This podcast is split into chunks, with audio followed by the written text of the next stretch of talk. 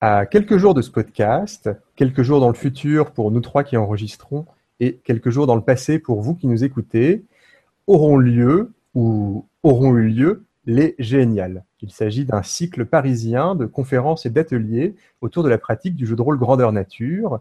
Et cette année, le mot d'ordre des Géniales est un joli mot puisqu'il s'agit du mot passerelle. Passerelle entre les individus, entre les nationalités, entre les techniques, mais aussi entre les pratiques ludiques comme on aime bien le mot et l'idée de passerelle à Radio Rolliste, on s'est dit qu'on allait s'inspirer de l'idée et du mot d'ordre des géniales pour modestement, à notre façon, chercher à construire une petite passerelle entre le jeu de rôle grandeur nature et le jeu de rôle sur table, ou plus précisément entre les théories du jeu de rôle grandeur nature et les théories rôlistes en fait, on va chercher à faire le, casse du siècle, puisqu'on a envie d'aller voler un concept euh, géaniste qui nous semble vraiment très intéressant. Il s'agit du concept de transparence. Donc, on va vous expliquer euh, de quoi il en retourne. Alors, je suis avec euh, Gerhard. Gerhard, bonjour. Bonjour. Et nous avons l'occasion d'accueillir parmi nous Muriel Algaïres, qui est plutôt connue dans le milieu du jeu de rôle grandeur nature, même si certains de nos auditeurs qui auraient le souvenir des années multisimes et Oriflamme se souviennent peut-être d'elle en tant qu'auteur sur la gamme Agone ou sur la gamme Archipel. Bonjour Muriel. Bonjour. Alors tu es euh, conceptrice, auteur, scénariste, alors je ne sais pas quel est le, terme exact de, de GN, euh, d'un grand nombre de GN. Tu es aussi euh, une théoricienne puisque tu réfléchis beaucoup sur sur la pratique. Et on avait envie de, t'inviter pour parler de tes quatre derniers jeux et en parler sous un angle précis. Donc, c'est l'angle de la transparence. Première question, est-ce que tu peux nous expliquer qu'est-ce qu'est la transparence? Alors la transparence, c'est un outil de création et d'écriture de jeux dans lequel on va donner aux participants des informations sur le scénario dont son personnage ne dispose pas qui peut être des éléments d'intrigue, des informations sur les autres personnages, qui peut concerner l'intégralité du, du, scénario. On parle dans ce cas-là de transparence totale ou certains éléments seulement. On parle dans ce cas-là de transparence partielle. À l'inverse, dans une situation où le participant ne possède que les informations qui sont celles de son personnage, on parlera dans ce cas-là de gènes opaque ou plus fréquemment aussi de gènes à secret. D'accord. Alors, sur tes quatre derniers jeux, donc, euh, dont on va euh, parler en détail euh, dans, dans, cette émission, donc je vais les citer, hein, tes, quatre derniers jeux, c'est des jeux qui, ont été tous créés entre, il me semble, 2014 et 2016. Donc, Rêve d'absinthe en 2014. En 2015, deux jeux supplémentaires, puisqu'il s'agissait de Fleurs de mai, Les Fleurs de mai, et de Harem Sunset. Et enfin, ton, jeu le plus récent, actuellement en phase bêta, qui est le jeu La vie bohème. Et la première chose à dire, c'est que ces jeux s'inscrivent dans une euh, tradition géaniste euh, française, c'est la tradition du, jeu de rôle euh, grandeur nature romanesque. Alors, est-ce que tu peux préciser de, quoi il s'agit? Alors, le, terme de romanesque, il apparaît depuis les années 2005-2010, mais c'est héritier d'une très longue tradition de GN, qui sont des jeux centrés essentiellement sur les personnages, sur euh, l'histoire des personnages, les relations des personnages entre eux, euh, des arcs narratifs dans lesquels chaque personnage et donc chaque participant va être considéré comme le protagoniste de sa propre histoire, avec très souvent une focalisation sur les sentiments, les émotions du personnage, euh, ses conflits, ses résolutions de dilemmes et ses, donc ses axes narratifs majeurs. D'accord.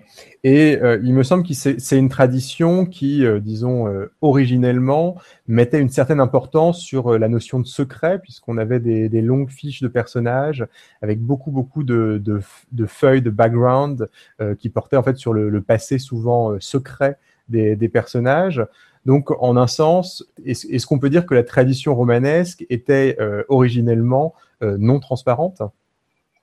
Alors oui, largement, mais on le verra avec, euh, avec l'exemple de Rêve d'absinthe. Je pense essentiellement parce que parce que c'était un outil euh, qu'on n'avait pas vraiment, et en même temps, à la fois, certains éléments étaient transparents. Par exemple, il y a toujours une contrainte dans le GN qui fait qu'un élément est transparent, c'est qu'on doit connaître euh, l'heure de fin de jeu, puisque la plupart des jeux se déroulent sur un week-end ou une après-midi, et donc et donc, on s'organise en fonction. Et donc, même si à l'époque, on n'appelait pas ça la transparence, il y avait toujours cet élément qui était, euh, qui était connu d'avance. En revanche, il est vrai que sur ce qui est de la question de la backstory, des révélations, euh, même si ce n'est pas l'unique élément qui définissait ce genre-là, c'était effectivement quelque chose qui était très, euh, qui est toujours d'ailleurs très prégnant et où souvent une partie de l'arc narratif du personnage, c'est de découvrir des secrets de son passé ou de sa famille ou de sa relation aux autres. Et, euh, ces révélations et ces découvertes, pour le personnage comme pour le participant, constitue une trame, euh, dans ce cas-là, essentielle au développement de son personnage et de son arc narratif. Alors, je propose du coup de, donc tu t'en, as parlé, hein, de, rêve d'absinthe, de, d'entrer dans, dans ce, premier GN euh, et de, se poser les, de se, de se demander euh, comment est gérée l'opacité et la transparence dans, dans, ce jeu. Alors, quel est le pitch de, de rêve d'absinthe? Alors, Rêve d'absinthe, c'est un jeu qui, dont l'action se situe en Allemagne en 1924, donc euh, pendant la République de Weimar, en pleine crise économique et sociale, et qui met en scène un groupe de 20 jeunes gens qui sont essentiellement des étudiants, des amis, des proches, qui euh, se rendent pour, pour faire la fête euh, dans une vieille maison de famille abandonnée, dans laquelle il y a toutes sortes d'héritages de la famille qui sont là depuis 20 ans. Et et donc ces personnages qui ont toutes sortes de relations et de conflits entre eux vont effectivement avoir comme motivation centrale, à l'occasion de cette fête-là, la découverte de ce qu'il s'est passé il y a 20 ans, euh, de la manière dont des gens de leur propre famille, voire même eux-mêmes, sont rattachés à, sont rattachés à cette histoire. Donc effectivement, c'est un jeu qui fonctionne vraiment sur ces mécanismes d'opacité, puisqu'il y a des questions de, de révélation de secrets de famille qui arrivent au fur et à mesure. Oui, donc finalement, euh, donc j'imagine que euh, dans Rêve d'absinthe, l'heure de fin était connue des, joueurs, donc finalement tu, vous faisiez de la transparence comme Monsieur Jourdain euh, sans, le savoir, mais on avait une, une, pure mécanique de secret au sens où on ne révélait pas, on ne savait pas plus de choses que son personnage sur les intrigues. C'est bien ça? Voilà, exactement.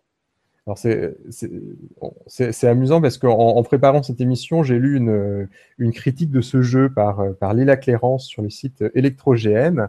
Et euh, c'est une critique qui est, je crois, assez récente. Et l'auteur de la critique commence par, euh, par un commentaire sur son état d'esprit euh, au moment de se rendre à, ton GN. Et enfin, il, s'agit apparemment d'une grande fan de transparence et qui n'avait jamais joué de, de GN romanesque. Et elle se posait beaucoup de questions sur la place du secret. Et elle, partait avec des, gros préjugés dont elle s'amuse dans, sa critique, du type le secret ça sert à rien, c'est anti-immersif, ça empêche de, créer du, jeu. Et euh, elle, en sort finalement, euh, elle, est sortie euh, assez conquis de ton jeu et de l'usage du secret. Alors, est-ce que tu, peux nous dire quel est l'intérêt du secret? Quel, était, je ne sais pas si c'est un jeu qui est encore joué, euh, l'intérêt du, secret dans, Rêve d'absinthe? Alors, c'est un jeu qui est encore joué, que je n'organise plus moi-même, mais dont, tout le matériel a été transmis à d'autres équipes d'organisation, donc qui continue à être joué régulièrement. Ici, sur la, sur la question de transparence, l'intérêt, c'est que le participant découvre un secret en même temps que son personnage. Donc, c'est vraiment quelque chose qui va être basé sur l'effet de surprise et sur le, et sur le choc émotionnel que ça peut fonctionner. Euh, sur Rêve d'absinthe en particulier, une, grosse partie de l'arc narratif, c'est que les, les, personnages arrivent avec des a priori. Alors là, le, le style romanesque le permet bien parce qu'ils ont tous des fiches de personnages, des backstories très longues. Ça, ça fait entre 12 et 20 pages en fonction des, personnages. Donc, avec un développement très dense, beaucoup d'histoires passées, euh, quelque chose de très fouillé. Et donc, ils arrivent avec des personnages qui ont déjà toute une représentation du monde autour des autres personnages, de leur propre histoire. Et donc, une partie de l'intérêt du jeu, c'est que les personnages se rendent compte de leurs a priori, se rendent compte des erreurs de leur perception qui ont été quand même induites par la, par la fiche de personnage. Et c'est là où ça peut fonctionner, où effectivement, les joueurs viennent pour jouer un certain personnage et ensuite se rendre compte que bah, ce personnage-là avait une version faussée de la réalité. Et toute une partie de l'intérêt du jeu, c'est qu'ils se retrouvent là en se rendant compte qu'ils qu'ils avaient des idées fausses. Et à ce moment-là, c'est là où arrive le dilemme. C'est finalement été erroné. Comment est-ce que je me resitue par rapport à ça? Et donc là, ça crée une, là, ça crée vraiment un sens du conflit, du dilemme euh, qui devient intéressant. L'auteur de la critique dont je parle utilisait, je crois, le, terme de reconfiguration de la, façon de jouer. Euh, son personnage suite à, la révélation de ses secrets. Est-ce que ça peut pas provoquer une, déception finalement de, vivre cette reconfiguration et de, et de voir ce qu'on croyait euh, être vrai pour son personnage s'avérer faux? Alors, je dirais, ça dépend du, ça dépend du changement. Par exemple, euh, par exemple, le coup classique de refiguration, qui est de reconfiguration, qui est maintenant très critiqué, c'est quand on, c'est quand on vient jouer ce qu'on pense être quelque chose d'historique et que soudainement on se rend compte qu'il y a un phénomène surnaturel, des fantômes ou autre. Louis XIV euh, était un alien. Voilà, ça c'est typiquement le genre d'ajustement qui a été beaucoup fait à une époque, mais qui maintenant ne fonctionne plus du tout parce que ça demande un, ça demande mentalement un trop grand écart. Mais là, on parle de, on parle de changements de perception qui sont finalement des choses qui pourraient arriver à n'importe qui parce que ce sont des, ce sont des choses euh, très humaines. C'est par exemple euh, je me rends compte que euh, cette personne par qui j'étais attirée, bah, finalement, n'a pas les qualités que je lui prêtais parce que j'étais en pleine cristallisation et je me rends compte que finalement, c'est pas du tout quelqu'un pour moi. Ou je me rends compte que euh, ma meilleure amie me cachait des, me cachait des choses et euh, ce qui ça aussi est, un, est quelque chose de très classique. Mais comment est-ce que je la confronte par rapport à par rapport à la manière dont elle a pu, euh, sinon me mentir, du moins, euh, du moins me dissimuler certaines choses? C'est mon père, je me rends compte que mon père que j'idolâtrais a fait euh, a fait des choses euh, pas super euh, pas super classe dans sa jeunesse, des choses que des choses comme ça. Donc on est sur on est sur des choses qui sont très personnelles, très intimes et qui finalement pourraient arriver à n'importe qui d'entre nous. Et c'est ça qui fait l'humanité des personnages et qui en général fait que les participants finissent par s'attacher à eux et par vraiment ressentir émotionnellement ce type de débat. Et pour ça, effectivement, on a besoin de l'opacité parce que, parce que ça, enlève la distance un peu entre le participant et le personnage et il s'approprie véritablement émotionnellement les dilemmes ou justement les changements de perception qui sont le sien. Moi, j'ai une question un peu euh, périphérique, mais pour bien comprendre comment fonctionne le jeu. Est-ce que euh, les, joueuses reçoivent euh, leur backstory et puis ils arrivent sur le lieu du GN on fait un petit briefing et puis euh, on roule. Et c'est uniquement le jeu des joueuses et des backstories qui fait que le jeu se, se déroule. Ou est-ce qu'il y a des choses prévues, des événements, des choses portées par des personnages non joueurs, euh, des arcs narratifs prévus ou des ellipses temporelles euh, qui font qu'on anime un peu tout ça, je vais dire entre guillemets, artificiellement? Alors, c'est essentiellement le jeu entre les personnages mais il, y a il peut y avoir ponctuellement des interventions PNJ, ils peuvent recevoir des messages de l'extérieur, il y a aussi un certain nombre d'éléments sur site euh, qui, sont à, qui sont à découvrir au fur et à mesure. Donc il y a une petite trame pour, euh, pour dynamiser, donner un peu de rythme à tout ça, mais l'essentiel véritablement du jeu est complètement porté par les joueurs, par les interactions et par la manière dont ils vont euh, s'emparer de la progression du personnage. Donc il se pourrait tout à fait que des joueuses passent euh, à côté de leur, euh, de leur révélation, de leur reconfiguration, euh, parce qu'elles n'ont pas attaqué le personnage par le bon bout ou, les personnages des autres par le bon bout. Alors c'est là où des interventions PNJ ponctuelles peuvent servir à ça, parce que sur certaines choses, on va pouvoir dire bon bah si finalement si telle information n'est pas encore sortie, donc en tant qu'organe on reste à l'affût, on va envoyer un PNJ euh, pour, euh, pour euh, faire sortir cette information. Il y a quelques scènes, quelques moments ciblés qui, qui mettent certaines révélations sur le devant de la scène.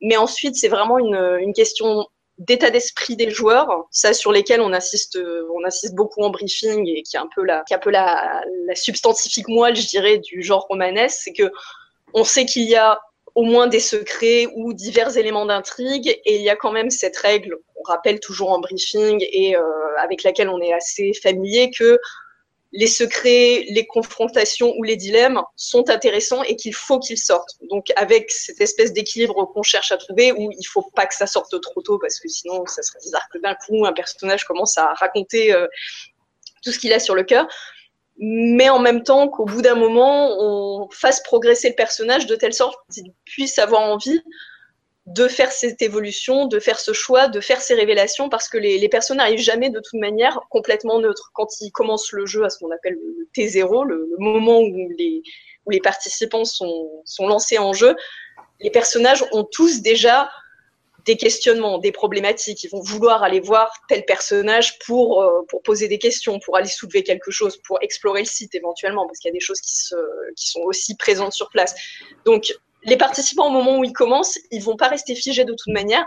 Et ensuite, voilà, on a des petits trucs discrets pour éventuellement euh, pousser un peu euh, les interactions dans tel sens ou dans tel autre quand il y en a besoin. Mais une fois encore, en tant qu'organisateur dans ce type de configuration-là, on peut intervenir, mais vraiment à la marge. Euh, si on, pour, relancer la machine. Voilà, mais ça reste, ça reste très rare. Souvent, les, on, peut, on peut compter sur les joueurs. Ils, vont, ils vont s'emparer de ce genre de choses avec beaucoup de bonheur, ou de malheur. Et, donc, du coup, quand on, quand on a ce, ce jeu-là précisément, est-ce qu'il se déroule toujours à peu près de la même manière ou est-ce que le déroulement est à peu près imprévisible dès que les joueurs ont eu assez de temps pour faire évoluer les choses? Alors c'est très imprévisible.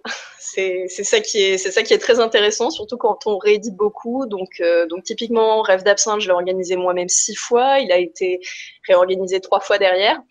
Et euh, et Autant pour certains personnages, il y a des choses qui peuvent se dérouler de manière un peu similaire parce que ce sont leurs axes narratifs qui sont euh, posés d'avance. Autant, et parfois, si on a des scènes préécrites de PNJ, bon, bah là, il va se passer des choses de manière. Et encore, même quand les scènes sont préparées, il y a toujours des choses qui vont, euh, qui vont être un peu différentes. Et ensuite, par contre, par rapport au timing des révélations, au choix que les participants vont faire pour leur personnage, à la manière dont ça va se dérouler, à la manière dont ça va se finir des fois, on a, on a que des choses très différentes. C'est qui vont parfois vraiment d'un extrême à l'autre, euh, ou en tout cas qui peuvent vraiment euh, être ventilées sur euh, sur des réactions très diverses. Et, et c'est ça qui est intéressant, c'est même avec des personnages très détaillés, même avec des backstories aussi fouillées, il y a vraiment chaque participant qui va mettre son empreinte sur le personnage et qui va lui donner une, une identité et par conséquence des réactions et des choix qui seront vraiment uniques et qui en plus dépendront aussi des autres participants, qui vont aussi amener des choses différentes dans les autres personnages. Donc on est vraiment toujours des toujours des éléments qui sont euh, qui sont très imprévisibles, qui font l'intérêt, euh, en tout cas à titre personnel, je le pense, de ce type de scénario. Oui, alors c'est terrible parce qu'on parle de transparence et tu nous convaincs de l'intérêt de, l'opacité. Alors heureusement, je pense qu'on va pouvoir parler de, de métatechniques de transparence euh, sur ton, en parlant de ton deuxième jeu, puisque là, c'est, j'ai l'impression, un changement un peu radical au niveau des, des techniques euh, ludiques utilisées. Ton deuxième, enfin, le deuxième jeu, enfin, le, jeu qui vient après Rêve d'absinthe, en tout cas, c'est euh, Les Fleurs de Mai. Et cette fois-ci, c'est un jeu sur un format, euh, sur un format court et qui, me semble-t-il, a part d'une volonté affichée de ta part de tester beaucoup de métatechniques, euh, notamment des métatechniques de, de transparence. Alors, de, de quoi s'agit-il? Deuxième jeu alors, Les Fleurs de Mai, c'est effectivement un jeu en format court qui rassemble euh, huit personnages, quatre féminins, quatre masculins, et dont le cadre se situe dans les années 1910 en France, euh, dans une maison close. Donc, les personnages sont quatre clients et quatre prostituées d'un bordel qui s'appelle justement Les Fleurs de Mai. Et euh, effectivement, quand j'ai écrit ce jeu, donc c'était donc ça a été à l'époque où j'ai commencé à m'intéresser à la théorie du GN, aux métatechniques en particulier, et, euh, et où effectivement j'ai décidé d'écrire ce jeu parce que toutes ces différentes techniques m'intéressaient, parce qu'effectivement euh, c'est ça qui est, c'est ça qui, qui, est bien important euh, à voir pour moi, c'est que ce sont véritablement des outils. Alors quand on les a découverts, oui. Est-ce que tu peux m'expliquer, moi qui suis très bête, ce qu'est une métatechnique euh, en GN, grosso modo? Oui, absolument. Alors, une métatechnique, euh, ça pourrait être simplement qualifiée de règle du jeu, mais c'est une technique qui va porter sur ce qu'on appelle le niveau du métajeu, c'est-à-dire précisément des choses comme la transparence, des informations qui sont connues par le participant, euh, mais, pas par le, mais pas par le personnage. Donc, ça va pouvoir être euh, bah, des éléments qui vont être de l'ordre du séquençage. Par exemple, si on dit, euh, comme pour les fleurs de mai, où en l'espace de 4 heures, on va jouer une année entière de la vie du personnage, bah, ce, décalage temporel et cette gestion du temps, c'est une métatechnique puisque les participants en ont conscience, ils savent qu'on va jouer différentes périodes de l'année, alors que les personnages bah, vivent euh, normalement, leur, euh, normalement leur tranche de vie. Euh, certaines métatechniques importantes, ce sont celles aussi qui portent sur la stimulation. Sur les fleurs de mai, il y a une, une métatechnique euh, très connue qui s'appelle l'arsamandi, qui sert à faire une simulation des relations sexuelles uniquement par contact des mains des bras et des épaules. Donc pour les participants, ils ne rentrent en contact que par les mains, les bras et les épaules. Mais pour les personnages, c'est une relation sexuelle. Et donc tous ces éléments-là, ce qu'on appelle le, ce qu'on appelle le méta-jeu, ce sont des éléments qui sont en dehors du jeu, qui sont pour les participants, mais qui font quand même partie de la construction du jeu, et donc qui ne sont pas strictement hors jeu, comme pourrait l'être euh, un avion qui passe dans le ciel, ou des choses dont il faudrait faire véritablement abstraction. Le méta-jeu fait partie de la construction du jeu, c'est une partie de, son fonctionnement à part entière. Et alors, donc précisément, les, techniques de méta-jeu liées à la transparence dans, dans les fleurs de mec, quelles sont-elles? Alors, ben, c'est les, fleurs de mai, comme je voulais donc travailler à partir de la transparence, c'est un jeu qui est en transparence totale. C'est-à-dire, euh, alors, tous les participants n'ont pas utilisé cette possibilité, mais quand, quand j'organise le jeu, j'annonce bien qu'ils peuvent lire toutes les fiches de personnages, voire même dans certains cas, je faisais lire toutes les fiches de personnages aux participants avant de leur assigner les, avant de leur assigner les rôles. Et il y a ensuite, il y a ensuite certains ateliers dans lesquels, euh, dans lesquels on, dans lesquels les personnages s'expriment. Donc, les participants peuvent avoir toutes les informations sur les autres personnages, mais que leurs euh, personnages, eux, ne connaissent pas parce que bah, ils peuvent avoir des secrets. Il y a aussi une transparence sur le, sur le déroulement du jeu et la fin du jeu, puisque le, puisque l'histoire, euh, l'histoire du contexte, c'est donc qu'il se déroule dans une maison close, mais qui va finir par fermer, donc qui, qui est forcé à la fermeture à la fin de l'année. Et donc, euh, une partie de l'arc narratif pour tous les personnages, c'est comment est-ce qu'ils vont se positionner par rapport à cette fermeture. Est-ce que ça va être une libération? Est-ce que ça va être une perte? Euh, Est-ce qu'ils vont chercher à continuer à maintenir des relations après la fin de ce bordel qui est ce qui les relie tous avec leurs statuts sociaux et leur, euh, et de pouvoir et de domination différentes ou est-ce que finalement ça veut dire qu'ils vont se séparer? La même chose, les participants le savent, puisque la fermeture du, bordel est annoncée dans le scénario, mais au début du jeu, les personnages ne le savent pas. Alors là encore, je, suis tombé sur une, très bonne critique du jeu euh, sur le site ElectroGN, donc une critique de Saki, euh, Saki, qui est, euh, je pense, une auditrice de, Radio Rolliste et qu'on salue ici. Et elle pointe quelque chose que, que j'ai trouvé euh, très intéressante sur cet usage des, des métatechniques. C'est donc, d'après elle, ces métatechniques permettent de fluidifier l'intrigue et donc de, l'accélérer. Est-ce que tu, tu confirmes ce, ce diagnostic? Est-ce que c'est parce qu'on utilise des métatechniques de transparence qu'on peut faire un jeu plus court? Alors oui, exactement. Euh, c'est très souvent l'intérêt de la transparence, c'est que en communiquant, en communiquant aux participants précisément quel est l'objectif du jeu, quelle va être la fin du jeu et sur quoi on va travailler, et des informations aussi, par exemple, sur les autres personnages, ça permet d'aller directement à l'essentiel. Par exemple, ici en transparence, ce qui est communiqué, c'est vous jouez pour les personnages la fermeture de cette maison close et vous ne pouvez mhm. pas vous ne pouvez pas l'empêcher, vos personnages ne peuvent pas l'empêcher, donc ça sert à rien de, développer ces éléments autour de ça. Euh, une des raisons aussi pour laquelle j'ai pour laquelle j'ai fait ce jeu en transparence intégrale pour des pour des joueurs qui venaient justement plus du romanesque classique, c'est dire il n'y a pas de secret à découvrir. C'est l'intérêt, c'est de jouer une tranche de vie des personnages, c'est de jouer des rapports entre personnages, en particulier sur ce jeu-là les thématiques évidentes qui m'intéressaient, c'était des questions liées à la sexualité euh, comme enjeu de pouvoir et de domination, euh, liées à la manière dont des relations et des interactions peuvent se nouer dans un système aussi inégalitaire. Euh, et donc tous ces éléments-là sont dits de manière transparente aux participants, de dire ne cherchez pas d'intrigue, ne cherchez pas de secret, il n'y en a pas. Concentrez-vous sur quelles sont les relations entre les personnages, quels sont leurs rapports de force, comment est-ce qu'ils vont évoluer et comment est-ce qu'ils vont vivre cette fermeture. Et donc ça permet effectivement d'aller à l'essentiel, de dire voilà quel va être l'objectif du jeu, voilà ce sur quoi il faut concentrer vos, il faut concentrer vos efforts. Et c'est vraiment ça qui, est considéré comme le grand atout de la transparence, euh, en particulier pour les joueurs qui sont habitués à jouer avec cet outil c'est de pouvoir vraiment cibler ce qu'on va faire et euh, mettre vraiment beaucoup d'intensité dans ces interactions-là plutôt que bah, d'être à, se demander si on doit donner la priorité à la résolution de telle intrigue, à la recherche de la vérité, euh, à ses relations avec son frère, à ses relations sentimentales, ce qui va faire un jeu qui va être plus foisonnant mais qui va parfois être plus dispersé avec la transparence. On cible. Et c'est à la fois un outil de, joueur, mais aussi un, outil d'organisateur ou d'organisatrice, puisque si, je comprends bien, euh, cette logique de, de transparence, s'inscrivait dans, le réseau d'incitation euh, d'un certain type de comportement de la part des joueurs, puisque en, utilisant la transparence, tu t'assurais que les joueurs évitaient certains types de, comportements euh, inutiles, voire nuisibles à, ton jeu.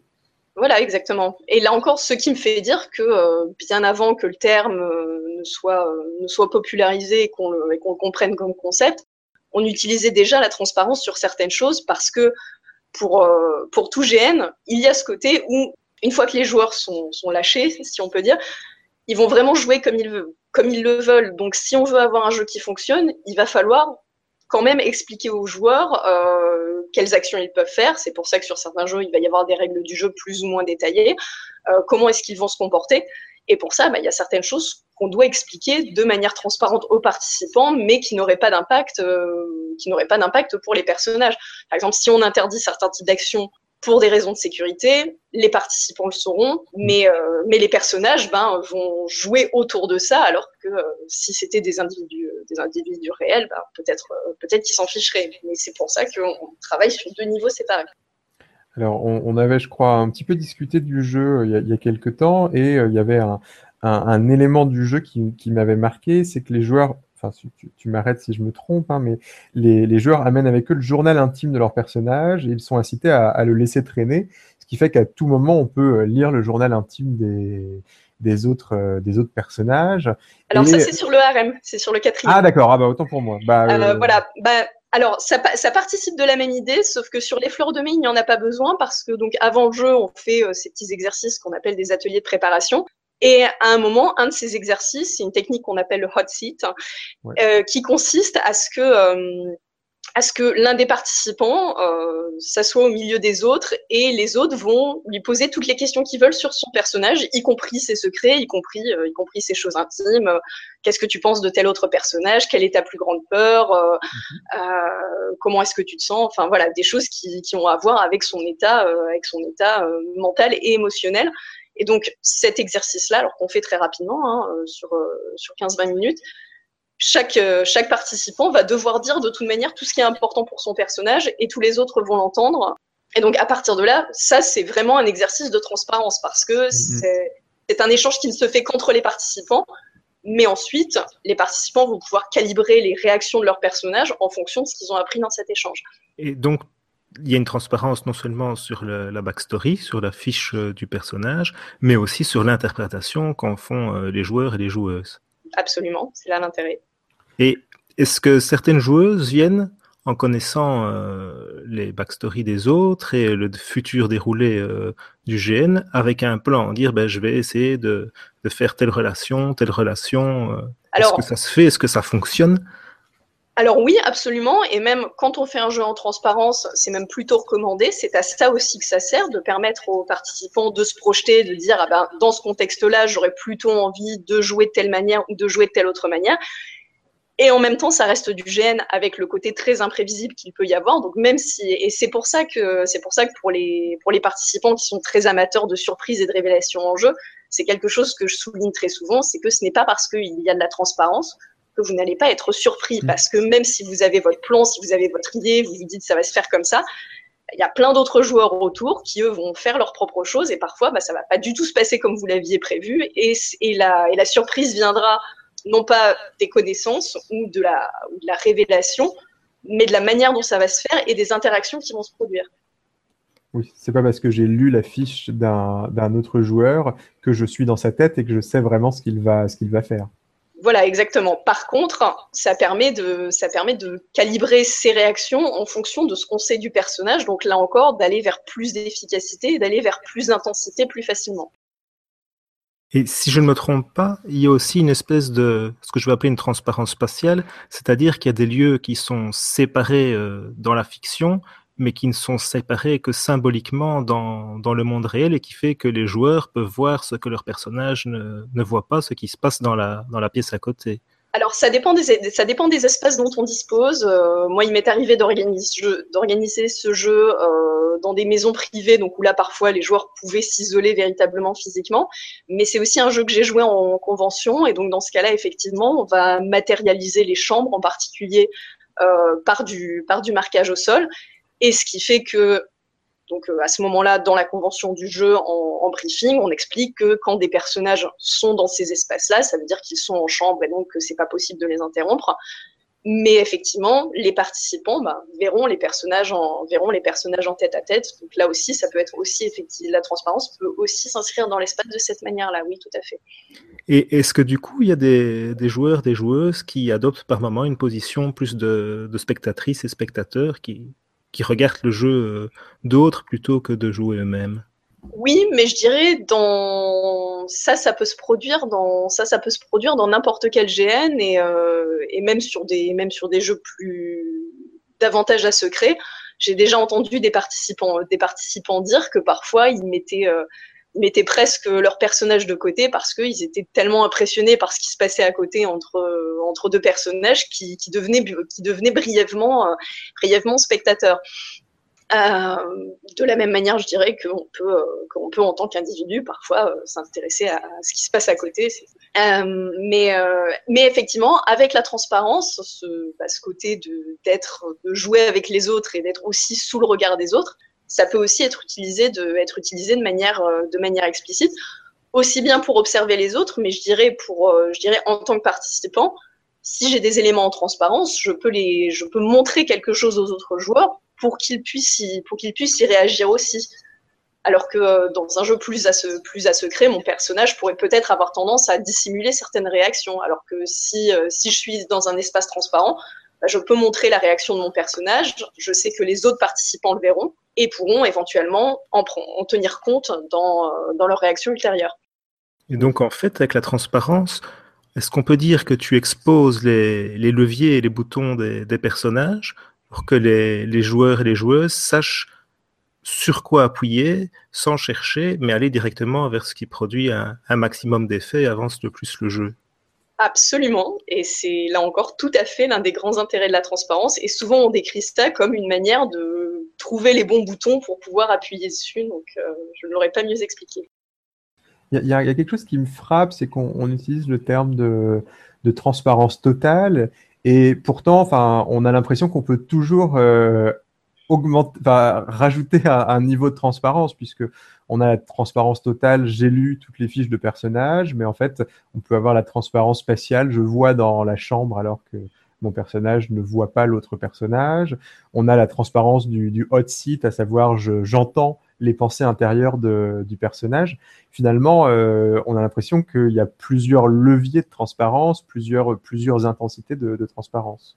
Ah oui, absolument. Et moi, c'est aussi, euh, quand je parle de la transparence ou d'autres métatechniques, même un point sur lequel j'insiste beaucoup, c'est que ces, ces techniques-là sont pratiquement toujours des curseurs. Donc, entre le complet secret et l'idéal de la transparence totale, mais tu soulèves une très bonne question, est-ce que est-ce qu'elle existe même? Il y a vraiment euh, toutes sortes de niveaux et les deux peuvent, coexister euh, aussi bien sur mes jeux, on pourra parler du RM plus tard, que sur d'autres jeux que j'ai faits. Certains éléments étaient en transparence, mais d'autres pouvaient être secrets. Donc j'ai fait, fait des jeux où je jouais certaines choses en transparence et puis parfois j'avais une révélation et un secret qui, m'arrivait comme ça, qui m'arrivait comme ça dessus et qui crée des, éléments de, des éléments de surprise aussi. Donc c'est vrai comme pour d'autres techniques, c'est quelque chose qui a pu être mal compris au début de se dire c'est on est soit complètement d'un côté, soit complètement de l'autre, alors que non, c'est vraiment hmm. des outils qu'on peut calibrer en tant que créateur de jeu en fonction de ce qu'on a envie de faire et de ce qui sera le mieux pour le jeu qu'on a envie de faire. Oui, d'autant que tu le soulignais, il y a toujours euh, un peu de transparence et ne serait-ce que l'heure de fin du GN, et un peu d'opacité, euh, ne serait-ce qu'on n'est pas dans la tête des autres joueurs. Donc la question, c'est quelle transparence ou, quelle opacité? Exactement. Est-ce qu'on a des choses à rajouter sur, euh, sur Fleur de Mai? Alors, Moi, je voudrais savoir si c'est le, plus transparent des quatre jeux qu'on aborde ce soir. Oui, parce que euh, celui-là, je l'ai vraiment écrit pour pouvoir être totalement transparent à 100%, même si de manière intéressante, j'ai certains participants qui, qui ont préféré ne lire que leurs fiches de personnages parce qu'ils étaient un peu réticents par rapport à ça. Euh, et ce qui, de manière intéressante, ne les a pas empêchés de jouer, euh, de jouer le jeu quand même. Mais de toute manière, même si, parce que après, moi, je prends en compte que certains participants n'auront peut-être pas le temps de le faire. Et même s'ils n'ont pas lu toutes les fiches de personnages et tout le contenu avant, quand on fait la préparation en atelier, tout ce qui, tout ce qui tient au personnage et au déroulement du jeu est de toute manière euh, mis sur table. Donc, Donc celui-là, oui, son l'objectif, c'est qu'il soit vraiment à 100% transparent. je me dis qu'il faudra un jour qu'on aille vous voler la notion d'atelier, qui est quand même assez fascinante, vue du, point de vue du rôliste, du rôliste sur table. donc, si, j'arrête mon, ma parenthèse, et euh, si, il y avait finalement une volonté de, de pousser plein de curseurs de transparence et de tester euh, sur, sur Fleur de Mai, c'est pour ça, j'imagine, qu'il s'agissait aussi d'un jeu de rôle court, parce que tu te disais, euh, je peux me permettre de tester plein de trucs, parce que au pire, ça ne durera que quelques heures. Oui, voilà, absolument. Alors ça, c'est une, ça, c'est une technique que, que j'ai empruntée à l'association Expérience, qui est souvent très actifs sur, euh, sur l'expérimentation en GN, forcément. Et, euh, et ils avaient créé euh, il y a quelques années un GN Doctor House pour, pour tester des règles de médecine. Et effectivement, il y a cette idée qui est proposée assez souvent. si vous voulez tester des techniques, faites-le sur un format court parce que ça permet, ça permet de voir et de découvrir pas mal de choses avec effectivement un minimum de prise de risque et d'investissement de la part de l'organisateur comme de la part des joueurs. Est-ce qu'on passe à, ton troisième jeu, enfin au troisième jeu dont on veut parler, à savoir euh, Harem Sunset? On peut passer à Harem Sunset.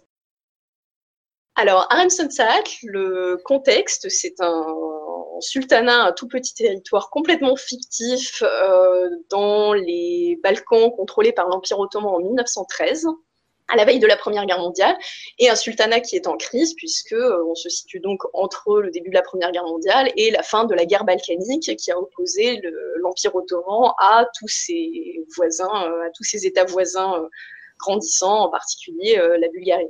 Et, et, donc, dans ce sultanat fictif, vont se rencontrer à l'occasion de ce qui va être la fin du sultanat. Harem Sonsat, très vaguement, le sous-titre, c'est Les dernières heures du harem puisque le cadre, c'est ce sultanat, et en particulier le harem du sultan. Et c'est la fin du sultanat. Du fait de la défaite et de la guerre, le sultan est forcé d'abdiquer. Ça, c'est un élément qui est en transparence, euh, qui est dans le titre du GN, mais pas plus transparent que ça, et qui est bien annoncé comme étant euh, inéluctable.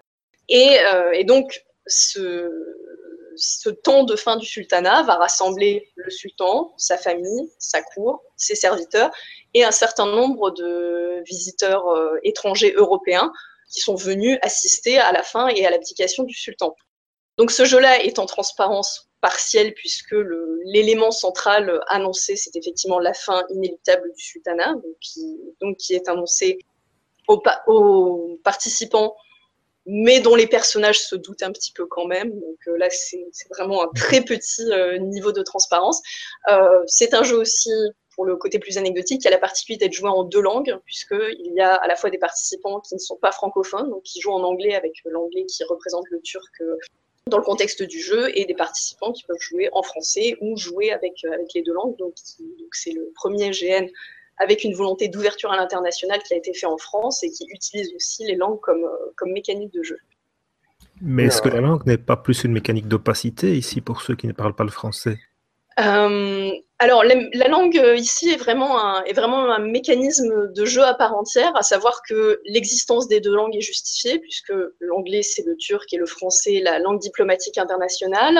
Euh, et alors, il n'y a pas vraiment d'opacité dans le sens où ce qui est établi, c'est que les, les personnages ont les mêmes compétences linguistiques que les joueurs qui les incarnent, donc il n'y a pas besoin de faire semblant de ne pas comprendre et le jeu est conçu de telle sorte qu'il y ait toujours euh, à proximité euh, quelqu'un qui puisse servir de traducteur au besoin. Donc dans, dans, quelques rares cas, il peut y avoir un enjeu supplémentaire de traduction, mais il n'y a pas vraiment d'opacité par rapport à ça, puisque la langue dominante est l'anglais. La plupart des participants qui s'inscrivent sur le jeu parlent l'anglais ou au moins le comprennent. La plus grosse difficulté que j'ai, j'ai beaucoup de joueurs qui disent comprendre l'anglais mais qui ne seraient pas capables de le parler, en particulier de le parler en, de le parler en roleplay. Donc il y a assez peu de secrets autour de, autour de la barrière de la langue. C'est possible dans certains jeux, mais ce jeu-là ne s'y prête pas véritablement. On a l'impression qu'il y a. C'est intéressant parce que le seul fait de dire que on est dans un jeu de rôle avec un pitch historique, ça force un certain niveau de transparence puisqu'on est au début de la Première Guerre mondiale et donc euh, on sait un certain nombre de choses de, sur ce qui va, enfin parce qu'on a, euh, on s'y connaît en histoire en, tant que joueur. Alors oui, absolument. Ça, c'est une catégorie bien particulière de transparence que certains créateurs de GN euh, qualifient même d'ironie dramatique, à mhm. savoir que, euh, en particulier, les, les, jeux qui sont situés dans ce type de contexte où, on sait qu'il y a une grosse échéance historique qui arrive derrière, les personnages n'en ont pas conscience, mais bien évidemment, les participants en ont conscience et donc peuvent très bien contempler un peu leurs personnages, euh, se bercer de leurs illusions et n'avoir aucune conscience euh, de l'orage ou de la catastrophe qui vient.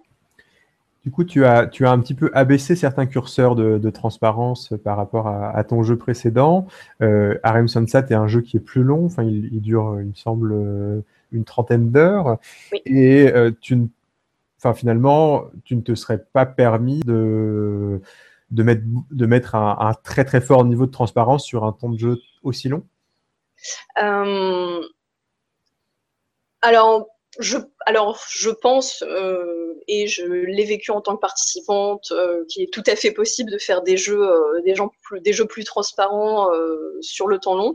Après, je suis aussi un peu tributaire de, l'héritage secret du romanesque, mais c'est un jeu sur lequel j'ai aussi abaissé le, le, curseur sur la part de secret. Il y a quelques secrets, il y a quelques révélations qui arrivent, mais vraiment de manière très restreinte par rapport à ce, que serait le contenu d'un romanesque plus classique. Euh, là-dessus, non, effectivement, le niveau de transparence est pas très élevé puisque le seul élément véritablement en transparence porte sur la fin. Après, sur euh, la manière dont j'ai utilisé ce jeu, la transparence sur ce jeu, c'est en termes de flexibilité parce que euh, parce que j'ai conçu ce jeu pour que des non francophones et donc euh, des joueurs de l'étranger puissent venir jouer en France. C'était quelque chose qui me tenait énormément à cœur. Et donc j'ai fait en sorte qu'il y ait le moins de secrets possible pour que si les joueurs voulaient le jouer en transparence, en particulier les joueurs qui viennent de l'étranger dans des cultures de jeu qui elles sont en général transparentes par défaut, puissent décider de le jouer transparent et puissent euh, calibrer entre eux ce qu'il voulait dire. Donc en fait, euh, j'utilise pour le compte, j'utilise assez peu la transparence sur ce jeu, moi en tant qu'orga. Mhm. Euh, mais en revanche, je dis aux participants, si vous voulez gérer certains éléments de manière transparente avec vos partenaires de jeu, vous pouvez, le, vous pouvez discuter et le gérer entre vous avec l'accord des joueurs, avec l'accord des joueurs concernés. Donc ça, c'était, c'était un, petite utilisation de la transparence qui me, qui me permettait en fait de pouvoir rendre le jeu euh, adaptable et accessible à des participants venant de cultures de jeu très différentes euh, à cet égard. Au final, euh, très souvent, comme la majorité quand même des joueurs sur le jeu sont francophones, c'est un jeu qui est encore joué majoritairement comme un jeu à secret mais certains participants l'ont joué, joué de manière transparente sans que cela n'impacte de manière négative leur expérience, du moins d'après leur retour. Est-ce que tu veux dire qu'il y a une campagne de, promotion de la transparence à faire en, GN en France euh, par rapport aux autres, euh, aux autres pays? Euh, Alors, de promotion, de promotion, je ne sais pas. En tant que, que, technique intéressante à utiliser et pas à refuser par habitude. Alors oui, absolument. Euh, de toute manière, moi, en tant que, en tant que créatrice, organisatrice de jeux et euh, également théoricienne, euh, c'est quelque chose que je défends énormément, que ce soit la transparence ou d'autres techniques. C'est que c'est pour moi l'écriture de ce qui fait sa complexité parfois, mais aussi son intérêt, c'est qu'on a énormément d'outils à notre disposition et des outils en plus qu'on peut décider de calibrer, qu'on peut faire fonctionner comme des curseurs. Et c'est vrai que plus que de faire la promotion de telle ou telle euh, technique plutôt qu'une autre, hein, euh, c'est plus, même si effectivement on peut beaucoup en parler pour ce qui est de la transparence, c'est plus aussi pour moi une question d'approche globale, de se dire euh, en tant qu'organisateur quel type de jeu j'ai envie de faire, quelle expérience j'ai envie de donner à mes joueurs et quels sont les meilleurs outils pour faire ça. Alors que parfois on est effectivement encore dans dans une mentalité où on se dit il y a une recette. Il y a une recette pour faire un GN romanesque, il y a une recette pour un autre type, pour un autre type de GN, et en plus, euh, pour chaque pour chaque type de jeu, chaque type de jeu va avoir ses propres euh, ses propres techniques. Alors qu'en fait, non, euh, une technique et la transparence est un très bon exemple là-dessus peut être utilisée dans toutes sortes de types de jeux parce que de toute manière, c'est un curseur à calibrer, donc on peut, on peut vraiment en faire ce qu'on veut et l'utiliser de la manière qui sera intéressante pour soi, ou décider de ne pas l'utiliser, mais dans ce cas-là, ça, ça vaut le coup aussi de se poser la question. Mais a priori, il n'y a pas de, contre-indication euh, pour l'utilisation de la transparence, euh, quel que soit le jeu qu'on veut faire. Non, absolument pas. Là-dessus, moi, le, pour le compte, le, côté, euh, on va dire peut-être un peu, euh, un peu proactif là-dessus en ce qui me concerne, c'est que, c'est que je trouve que c'est aussi utile d'avoir des secrets dans le jeu. Une fois encore, euh, Aram Sunset est un bon exemple là-dessus, puisqu'il y a des éléments qui sont transparents, mais d'autres qui sont secrets également. Mais euh, pour moi, en tant, que, en tant que créateur de jeu, si on met quelque chose de secret, euh, ça vaut le coup de se réfléchir. Est-ce que c'est vraiment utile que ce soit secret? Donc, est-ce que ça va euh, créer une certaine réponse émotionnelle euh, est-ce qu'il y a vraiment un intérêt Est-ce qu'il y a vraiment un intérêt à ça? Parce que mettre en place un secret et surtout garder ce secret intact, ça peut être compliqué. Euh, il n'y a rien de plus fréquent et de plus triste qu'un secret qui, qui est éventé et qui tombe à plat. Donc, pour moi, l'intérêt de la transparence, c'est aussi la question de se poser, je veux mettre cet élément-là secret, ok, est-ce que ça en vaut vraiment le coup? Parce que ça peut être parfois plus simple de laisser les choses en transparence pour les participants et qu'ensuite les personnages ben, vivent de, la manière euh, dont ils, le sentent. Et donc, quelque part, la transparence serait aussi un facteur de rejouabilité du jeu. Oui, totalement. C'est aussi, euh, aussi l'un de ses intérêts, puisque, euh, puisque les éléments de la trame du scénario sont, sont connus, mais que ce sont les réactions des joueurs qui vont, euh, qui vont faire la construction du jeu. Donc effectivement, ça rend des jeux qui sont, qui sont potentiellement rejouables. Tu as des exemples de joueurs qui ont rejoué certains de tes jeux? Alors, pas encore, parce que parce que j'aime bien essayer de faire jouer le maximum de, le maximum de monde. Donc, j'ai, donc j'ai pas encore eu l'occasion de. On pourrait imaginer des, des, joueurs qui auraient été PNJ ou membres de l'équipe Orga qui deviendraient joueurs euh, sur certains de tes jeux? Alors ça, par contre, ça va arriver puisque là, sur, euh, sur l'une des prochaines sessions du harem, euh, et j'ai deux membres du, membres du staff PNJ qui viennent jouer. Et même sur les premières sessions, euh, j'avais des membres du staff qui étaient, euh, qui étaient staff sur une des sessions, y compris la première, et qui venaient, euh, et qui venaient jouer ensuite. Donc ça aussi, j'ai fait en sorte que ce soit possible parce que c'est vrai que c'était, je trouvais ça dommage que, que les les membres du staff qui viennent aider sur la première session bah, soient condamnés à ne pas pouvoir jouer le jeu par ailleurs. Donc, euh, avoir une transparence partielle, ça permettait aussi de contourner cette difficulté.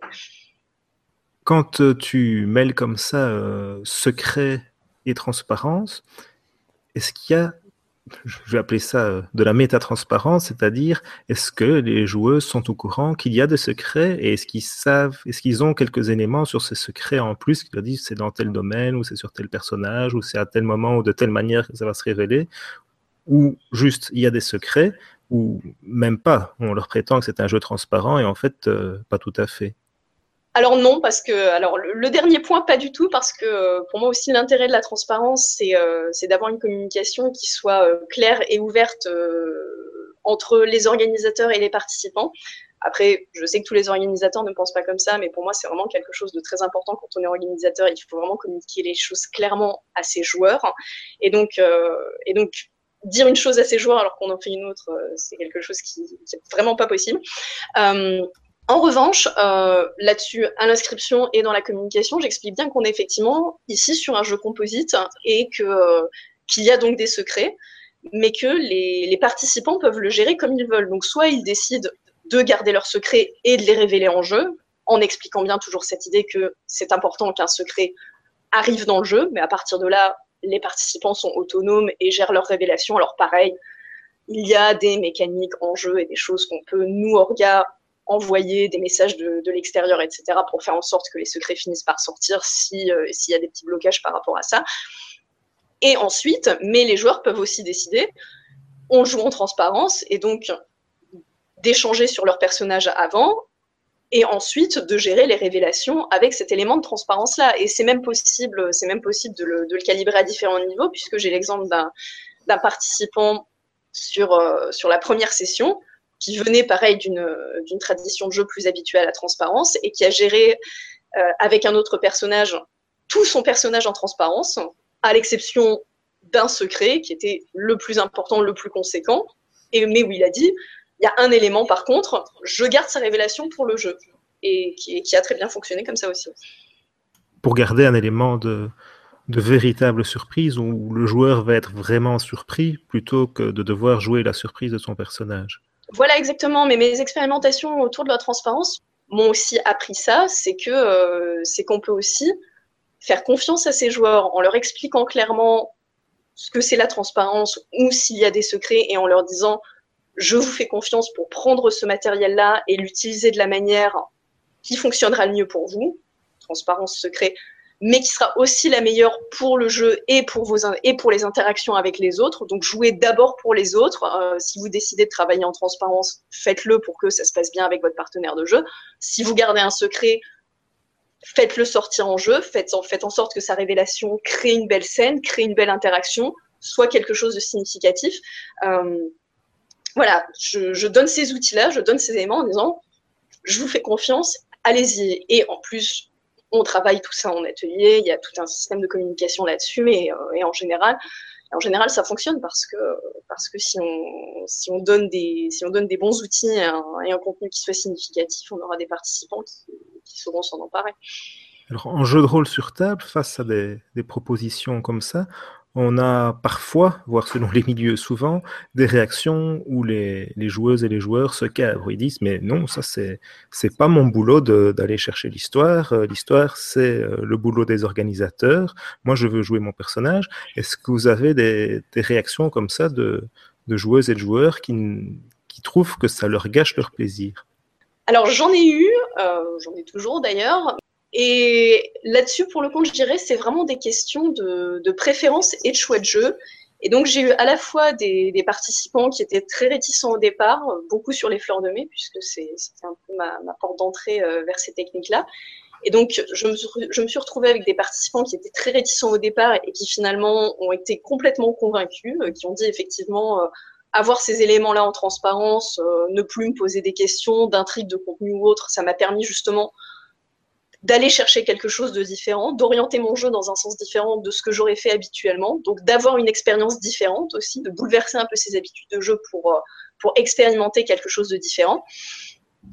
Et j'ai des participants qui, même en essayant, disent ben ah, non, euh, non, moi c'est euh, moi c'est moi c'est vraiment pas mon truc et je préfère être être 100% dans le personnage et ne pas me poser la question au niveau méta de de ce que je dois faire ou de faire le tri entre les informations que j'ai et les informations que, que, mon personnage a. Ça existe tout à fait aussi. Et ça aussi, c'est quelque chose d'important. C'est qu'il n'y a pas un style de jeu qui est forcément meilleur qu'un autre. C'est vraiment une question de préférence. Et c'est pour ça aussi qu'en tant qu'orga, c'est très important de bien communiquer là-dessus, de bien dire voilà le type de jeu qu'on fait. des joueurs qui vraiment n'aimeront pas du tout jouer avec la transparence ou vraiment n'en accepteront que le niveau minimum, c'est connaître l'heure de fin, ce, genre de choses. Euh, ça existe. Mais cela dit, j'ai aussi beaucoup de participants qui étaient pas convaincus au départ et qui finalement, avec ces techniques-là, ont découvert d'autres manières de jouer et de créer des choses intéressantes et se retrouvent comme ça à avoir plus d'arsenal à leur disposition. Donc je dirais, je comprends très bien qu'on puisse ne pas aimer jouer en transparence, mais par contre, il faut au moins l'essayer une fois pour, euh, pour pouvoir s'en convaincre. Tout à fait. Et ton, ton credo, c'est que la transparence minimum qu'il faut avoir, euh, c'est être honnête euh, sur ce qu'on propose en jeu. Si c'est un jeu à secret, le dire. Si c'est un jeu transparent, le dire. C'est le, niveau de transparence minimal. Oui, alors absolument. Là encore, je sais que tous les organisateurs ne seront pas d'accord avec moi. Et il y a certains jeux qui fonctionnent très bien en donnant le, minimum d'informations aux joueurs, en disant parfois, ben, vous venez jouer, vous ne savez pas forcément quoi et, euh, vous faites confiance, ce qui existe, ce qui existe aussi. Hein. On, peut, on très bien fonctionner en donnant, euh, ne donnant que des informations restreintes. Euh, par contre, ce que je rejette, c'est vraiment le fait de tromper les joueurs pour dans l'idée que ça permettrait de tromper les personnages. Parce que là, pour le compte, ça veut dire on construit le jeu sur, sur une imposture et en tout cas de mon expérience, ça a tendance à donner des choses qui sont sont très boiteuses et qui vont avoir tendance à, rompre un peu la, suspension d'incrédulité qui va être construite euh, par le groupe des joueurs. Donc, euh, là-dessus, effectivement, je, défends fortement euh, une communication claire et franche de l'organisateur sur ce qu'il propose comme jeu, comme type de jeu, comme contrainte de jeu, comme expérience et comme expérience de jeu pour le participant. Je ne suis un peu plus d'accord. Et euh, moi, un défaut de transparence dont j'ai parfois souffert, c'est la transparence sur euh, l'investissement, sur l'engagement que demandait le jeu euh, durant sa durée. Sur des, sur des formats plus longs, est-ce qu'on va avoir l'occasion de, Oui, la, la transparence de l'heure de fin, elle n'existe pas toujours en jeu de rôle sur non plus finalement. D'accord. Alors bah, là, pour le compte, effectivement, mais ça, c'est vraiment mon point de vue d'Orga. C'est extrêmement problématique. Euh, les, conditions, la, durée du jeu, les conditions physiques, les conditions matérielles, euh, donc, bah, il faut encore les éléments qui sont relatifs à l'expérience vécue par le joueur. Pour moi, doivent être transparents, ou alors, une fois encore, s'ils ne sont pas transparents, il faut qu'il y ait vraiment une très bonne raison. Il faut vraiment que ça ait un véritable intérêt du point de vue de, du point de vue de l'expérience de jeu, mais pour moi, c'est de plus en plus difficile à justifier. Et pour des choses qui vont avoir un impact physique direct sur le participant, ne serait-ce que pour des raisons de sécurité, c'est impératif de communiquer là-dessus. Je suis, on ne peut plus d'accord. Eugénie, euh, avec qui on a enregistré la, dernière émission de Radio Rollist, enfin en tout cas vous, puisque j'étais malheureusement euh, pas, présent, euh, avait a récemment écrit sur son blog Je ne suis pas MJ mais un, article suite à sa découverte de En direct de Pyongyang, un, jeu de rôle grandeur nature, et donc elle, découvrait le, le GN et euh, elle y expliquait qu'un des trucs qu'elle avait énormément, énormément apprécié en venant d'une culture ludique qui était celle du jeu de rôle sur table, c'était euh, la clarté sur la communication et sur ce qui allait se dérouler, enfin sur des choses aussi simples que combien de temps va, durer euh, telle, telle chose, à quel moment on va arrêter la partie. Et sa, conclusion, c'est que finalement, enfin, elle avait été très très surprise de découvrir ça. Et si elle avait été surprise, c'est que ça n'existe pas toujours en jeu de rôle sur table. Je pense que c'est aussi parce que les, les contraintes du jeu de rôle sur table sont en général plus basses que celles du GN. On est souvent euh, plus près de chez soi, engagé euh, sur une moins longue période, avec un moins grand investissement de préparation, avec moins de personnes impliquées. Donc on peut, ou on croit en tout cas qu'on peut se permettre de faire ça plus à l'arrache. Est-ce qu'on passe à ton quatrième euh, GN Alors je ne sais pas s'il y aura énormément de de nouvelles techniques de, transparence euh, à, commenter. Euh, ce, gène, c'est la vie bohème. Donc, euh, est-ce que tu, veux nous en parler? Alors oui, ça va être plus bref puisque c'est un jeu qui est, encore en développement. Donc la vie bohème, un peu dans l'esprit des fleurs de mai, c'est un jeu de format court que, que j'ai créé pour pouvoir tester d'autres techniques, alors qui était d'abord thématique autour de la constitution d'un groupe puisque le contexte de ce jeu, alors c'est toujours Paris dans les années 1910 thématique Belle Époque. Euh, mais là, c'est inspiré de La Bohème, euh, l'opéra, donc qui met en scène euh, un groupe d'artistes, d'artistes de bohème et de dilettantes dans le Paris donc de la Belle Époque. c'est un GN alors qui est, qui est également en transparence puisque là aussi, dans l'absolu, ça sera possible de lire tous les personnages en avance. il y a des ateliers préparatoires qui révèlent des choses de l'état d'esprit du personnage, de leurs relations euh, des, uns par, rapport aux autres. Et comme ils se jouent dans un même espace, euh, on parlait plutôt de la, transparence dans, l'espace, euh, on, retrouve, exactement cette même idée. Euh, sur ce jeu aussi, j'ai testé une autre technique qui, là encore partiellement, utilise des éléments de transparence euh, qui s'appelle le temps fluide.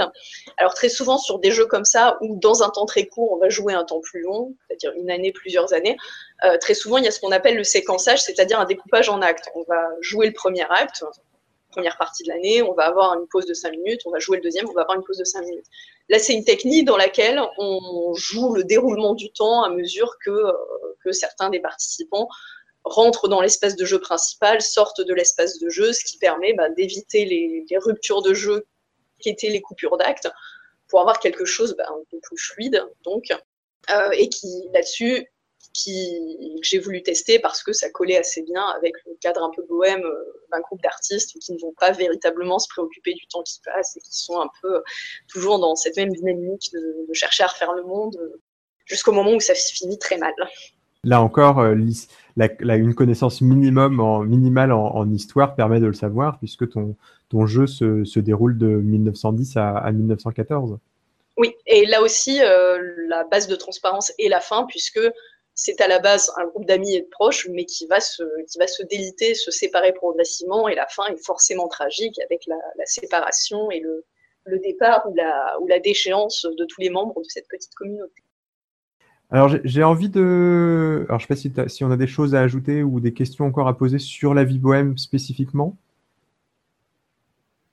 Non, moi, pour moi, on a fait un beau tour euh, des, quatre grandeurs nature de Muriel. C'est très je me, intéressant. Je me permets de glisser sous, sous la table un petit peu deux autres gènes dont j'avais envie de parler. C'est des gènes de, de, qui ont été créés par l'organisation Expérience, dont, tu, nous as parlé il y a peu et qu'on avait eu l'occasion d'interroger dans un, dernier hors-série, enfin un récent hors-série sur le jeu de rôle Grandeur Nature. Euh, c'est deux jeux dont j'ai envie de parler déjà parce que je les ai testés, mais surtout parce que c'est des jeux qui sont euh, assez simples, euh, assez minimalistes dans leur organisation et qui sont disponibles en version PDF sur Internet. Donc si des, auditeurs sont intéressés par ces notions de transparence, par ces métatechniques, ça peut faire un, point d'entrée euh, intéressant pour eux. Euh, ces deux jeux, c'est un, premier jeu qui s'appelle Into the Wild, qui est un jeu en fait qui est en fait un, laboratoire de métatechniques. les auteurs de ce jeu ont, voulu créer un jeu comique qui se déroule dans la jungle. On incarne un, groupe de touristes qui sont qui se retrouvent perdus et qui s'engueulent. Et euh, l'intérêt de ce jeu, c'est de fonctionner en deux temps. On va jouer la même scène, mais deux fois. Et la première scène est jouée de façon euh, parfaitement opaque, sans usage de, de métatechnique, donc de façon un peu euh, classique, entre guillemets. Et on, joue cette scène et on rejoue ensuite cette scène une deuxième fois en ayant cette fois-ci ajouter aux joueurs tout un répertoire de métatechniques. Alors les métatechniques sont, sont très nombreuses, mais on a notamment la possibilité de lire les fiches des autres personnages et la possibilité de faire des monologues pour révéler euh, nos, pensées, euh, un peu comme les apartés dans le, dans le théâtre de Molière, euh, où on va en bout de scène et on, on, on dit au public ce, qu'on ce que pense notre personnage sans que les autres personnages nous entendent. Et c'est un jeu, euh, c'est un jeu que j'ai trouvé euh, très très sympathique euh, en, test. Alors c'est pas un jeu qui est bouleversant dans, les sensations de jeu, mais c'est un jeu qui est vraiment très très intéressant en tant que, enfin pris en tant que que, que démonstration d'un ensemble de métatechniques. Donc c'est une façon de découvrir en, en deux trois heures de temps beaucoup beaucoup de, de techniques dont on a dont on a pu parler ici.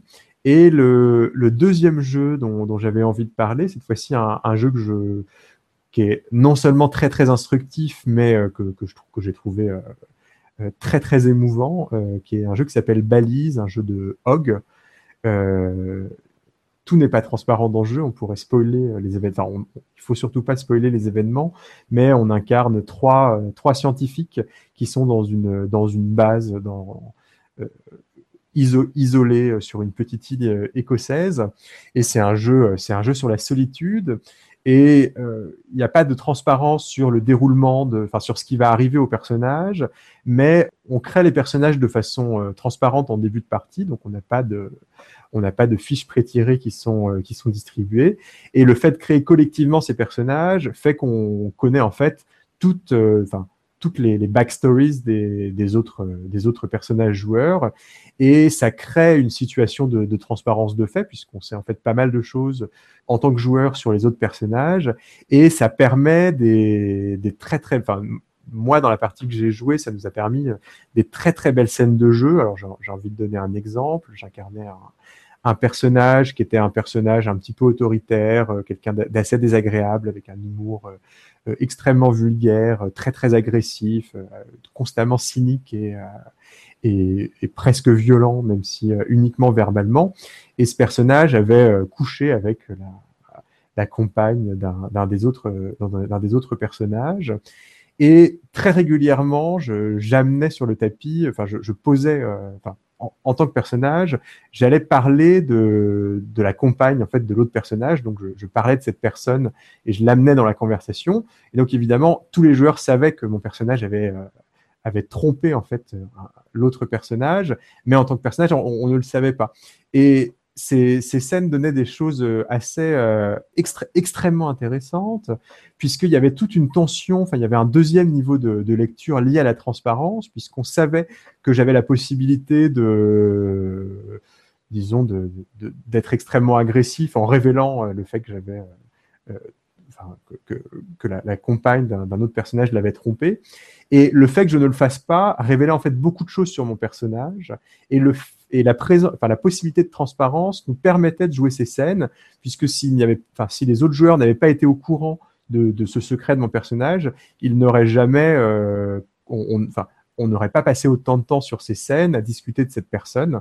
Et, et voilà. Et donc moi, c'est Enfin, c'est une de mes meilleures expériences de transparence, une expérience extrêmement probante. et donc la, transparence, c'était vraiment un, un, niveau de jeu supplémentaire. une, ça, ça, ajoutait un, une, grande subtilité à mon jeu et ça révélait beaucoup de choses sur, euh, sur mon personnage. et donc là, tu étais vraiment dans, dans, le registre de l'ironie dramatique où le, ce que les joueurs euh, savaient transformait complètement euh, l'interprétation qu'ils pouvaient faire de ce que les personnages font. Oui, tout à fait. En fait, c'est c'est une remarque que je m'étais faite après cette partie, c'est que quand on, cherche de l'ironie dramatique dans les œuvres de fiction euh, non interactives, hein, enfin les films, les livres, on en trouve énormément. Alors que dans les parties de, jeux de rôle sur table, euh, on en trouve assez peu. Et euh, c'est un peu curieux parce que dans des œuvres non interactives, l'ironie dramatique a l'intérêt d'avoir un, un, deuxième niveau de lecture, certes, mais cet intérêt, il existe aussi en jeu de rôle ou en jeu de rôle grandeur nature, mais il y, a, un intérêt supplémentaire, c'est que non seulement il y a un double niveau de, lecture, mais en plus, on peut s'en emparer en tant que joueur et on peut jouer dessus. Et donc, on a envie, enfin, moi, je, intuitivement, j'ai envie de me, enfin, je me dis qu'il y a non seulement l'ironie dramatique a le même intérêt en jeu de rôle grandeur nature et en jeu de rôle que dans les, autres œuvres de fiction, mais en fait, il a un intérêt supplémentaire, il a, il a un intérêt euh, en interaction et un euh, intérêt que j'avais pu éprouver euh, de façon très très prégnante sur, euh, sur ce beau jeu de, de, de Hog Balise. Est-ce que ce sont des jeux qui ont besoin euh, d'un organisateur qui a un rôle sensiblement différent de celui des autres participantes ou est-ce que tout le monde peut vraiment y jouer euh, à fond? Into the Wild demande un organisateur qui est assez extérieur à l'intrigue et Balise demande deux, deux organisateurs qui pour le coup sont très extérieurs, à, enfin qui se font très discrets et euh, j'avoue que je suis pas allé leur demander si euh, la partie était, enfin, si c'était pas un peu ennuyeux sur, ennuyé sur la, partie parce que ils n'ont pas grand chose à faire. je comme, comme moi j'étais joueur. Euh, à ce sujet-là, une question adressée plus à Muriel. Est-ce que, plutôt à quel point est-ce que le rôle d'organisateur en grandeur nature est au service des autres joueurs, où on ferait passer l'amusement des autres joueurs et le bon fonctionnement du jeu avant son amusement propre alors oui, totalement. Là encore, euh, c'est possible qu'il y ait des organisateurs qui ne, qui ne seraient pas d'accord avec ça. J'ai vu des jeux sur lesquels les organisateurs pouvaient aussi vraiment s'impliquer et participer au jeu. Il y a des techniques et des constructions qui permettent de le faire. Mais sur la majorité des jeux, très souvent, les sont, vraiment là pour, euh, bah, pour permettre que le jeu existe et donc effectivement ne n'interviennent que pour faire en sorte que les, participants aient la meilleure expérience de, jeu possible. Euh, en particulier, l'idée, c'est de, faire en sorte bah, de permettre aux joueurs la plus grande liberté euh, d'action et d'interaction possible, mais en même temps, et c'est là aussi où la transparence et les aimants qu'on met en transparence sont importants, de dire clairement, voilà le type d'expérience que je vous propose. Donc, si je limite votre liberté d'interaction sur certaines choses, ou si je vous demande de savoir en transparence certaines choses, c'est pour faire en sorte que le jeu se passe le mieux possible et soit le plus intéressant possible, aussi bien pour vous que pour tous les autres. Et euh, pour l'organisateur de jeux de rôle grandeur nature, effectivement, euh, faire passer le, plaisir et l'agrément de, de, ses joueurs avant soi euh, est assez fondamental à mon avis. Ok, peut-être, peut-être une différence avec certaines écoles de jeux de rôle sur table. Et donc, euh, Steve, on les trouve où ces jeux? Alors, on les trouve sur le portail murderparty.org. Euh, on mettra évidemment les liens dans, dans la description de, l'émission. Une dernière question, euh, peut-être relative sur la, transparence en JN finalement, on peut se poser la question est-ce que si la transparence est un outil aussi intéressant sur tes jeux, est-ce que c'est pas parce qu'ils s'inscrivent dans une une tradition euh, particulière, donc la, tradition romanesque, euh, parce qu'on a l'impression qu'une une critique qu'on pourrait faire à la transparence, c'est euh, qu'elle est adaptée à une logique de jeu où on va demander aux joueurs de créer créer de l'intrigue, mais finalement, on a certains types de gènes où on va demander aux joueurs plutôt de gagner l'intrigue, de résoudre une enquête, de, de battre leur adversaire grâce à leur épée en mousse. Euh, Est-ce que la transparence ne pose pas des problèmes dans ces situations compétitives? Voilà, Est-ce qu'on ne peut pas exploiter indûment des situations de transparence en tant que joueur? Sur certains, sur certains aspects, en particulier si on est sur des choses compétitives, du PVP, d'ailleurs versus player, il y a certains éléments de transparence effective, certains, certaines manières d'utiliser la transparence qui n'auront pas lieu d'être. Euh, c'est la raison d'ailleurs pour laquelle, euh, pour laquelle pendant très longtemps en GN, qui est quand même héritier ou continuateur euh, du JDR, on ne faisait la distinction que entre en-jeu et hors-jeu parce que, parce que certains participants dans des cadres compétitifs pouvaient avoir tendance à utiliser ceux qu'ils connaissaient hors-jeu pour, pour l'intérêt de, de leur personnage. Euh, mais cela dit, euh, cela dit, ce que, ce j'essaie d'expliquer, c'est que la transparence peut servir aussi à beaucoup d'autres choses qui vont favoriser le cadre du jeu, indépendamment des questions de secret ou de compétition entre joueurs. une fois encore, l'exemple de la fin du jeu ou du rythme du jeu est un très bon exemple, là-dessus parce que ce sont des éléments de transparence qui vont permettre de cadrer le rythme. Par exemple, si on dit à ses participants, euh, vous êtes en compétition les uns avec les autres, mais l'intérêt, c'est que le rythme de la compétition aille progressivement.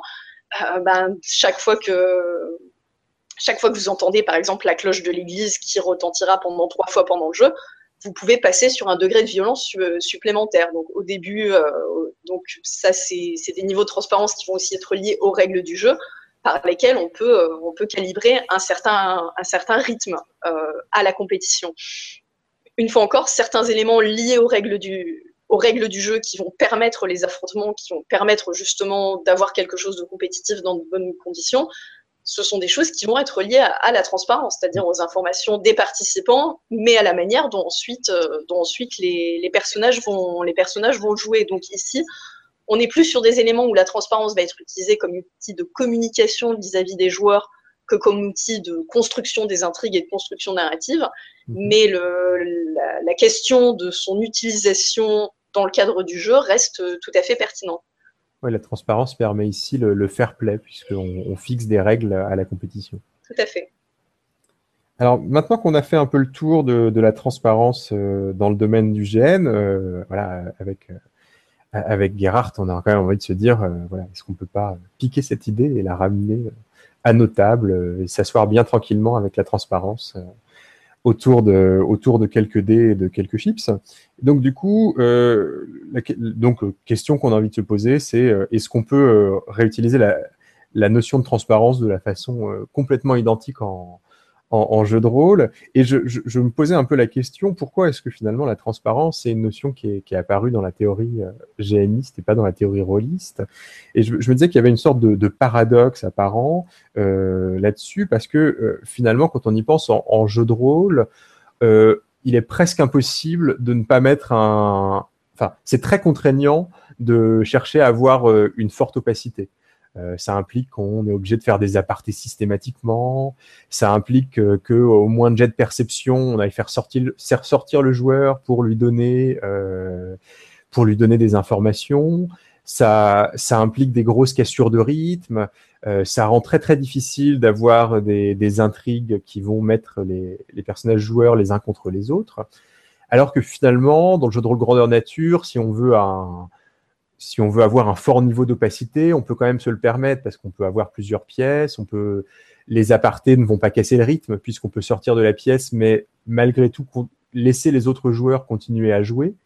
Et donc mon, hypothèse, mais bon qui, vaut ce qu'elle vaut, c'est que il est tellement impossible de se passer de transparence, ou en tout cas tellement contraignant de se passer de transparence en jeu de rôle grandeur, en jeu de rôle sur table, qu'on n'avait même pas, enfin, qu'on on n'avait même pas euh, pensé à le théoriser parce que euh, naturellement, on introduit une, grosse dose de, transparence dans la partie de jeu de rôle euh, classique. Je ne sais pas ce que, ce que vous pensez de cette idée. Muriel?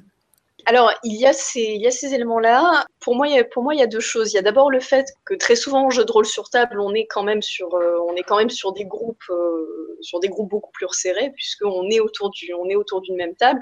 Alors qu'effectivement, le GN, avec le côté où on va avoir bah, des groupes de joueurs qui vont être, euh, qui vont être beaucoup plus éclatés, euh, impose, euh, impose des, outils, des outils différents.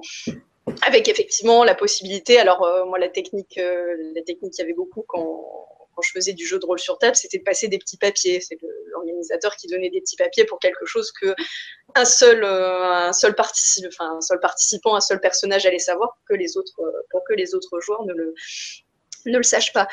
Euh, pour moi, le, la véritable problématique, c'est là encore le fait que la notion de méta-jeu, en fait, euh, a, a, été ignorée pendant très longtemps. C'est-à-dire qu'il n'y avait que le en-jeu et le hors-jeu. Et qu'être un joueur, c'était ne se concentrer que sur le en-jeu et qui était la perception du personnage.